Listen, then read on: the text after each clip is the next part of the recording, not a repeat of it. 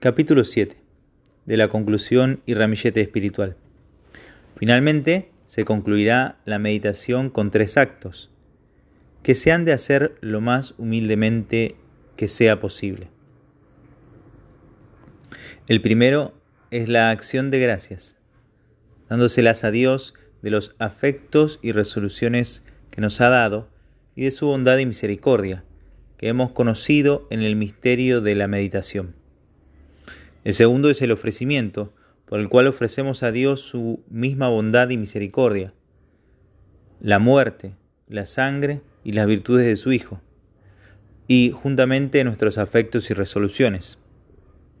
El tercero es la súplica, por la cual pedimos y suplicamos a Dios que nos comunique las gracias y méritos de su Hijo, y que bendiga nuestros afectos y resoluciones para que podamos practicarlos con fidelidad.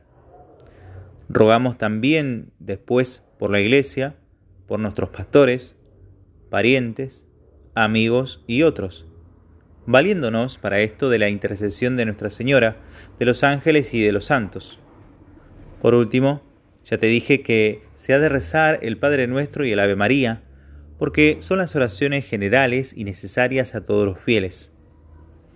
Añadí a esto que es necesario formar un pequeño ramillete de devoción, con lo cual he querido decir que, así como los que se han paseado por un jardín hermoso, antes de salir de él cogen cuatro o cinco flores, para olerlas y tenerlas todo el día, así también, después de haber discurrido nuestro espíritu por la meditación, por algún misterio, debemos escoger uno, dos o tres puntos de aquellos en que hemos encontrado más gusto para tenerlos presentes el resto del día y olerlos espiritualmente.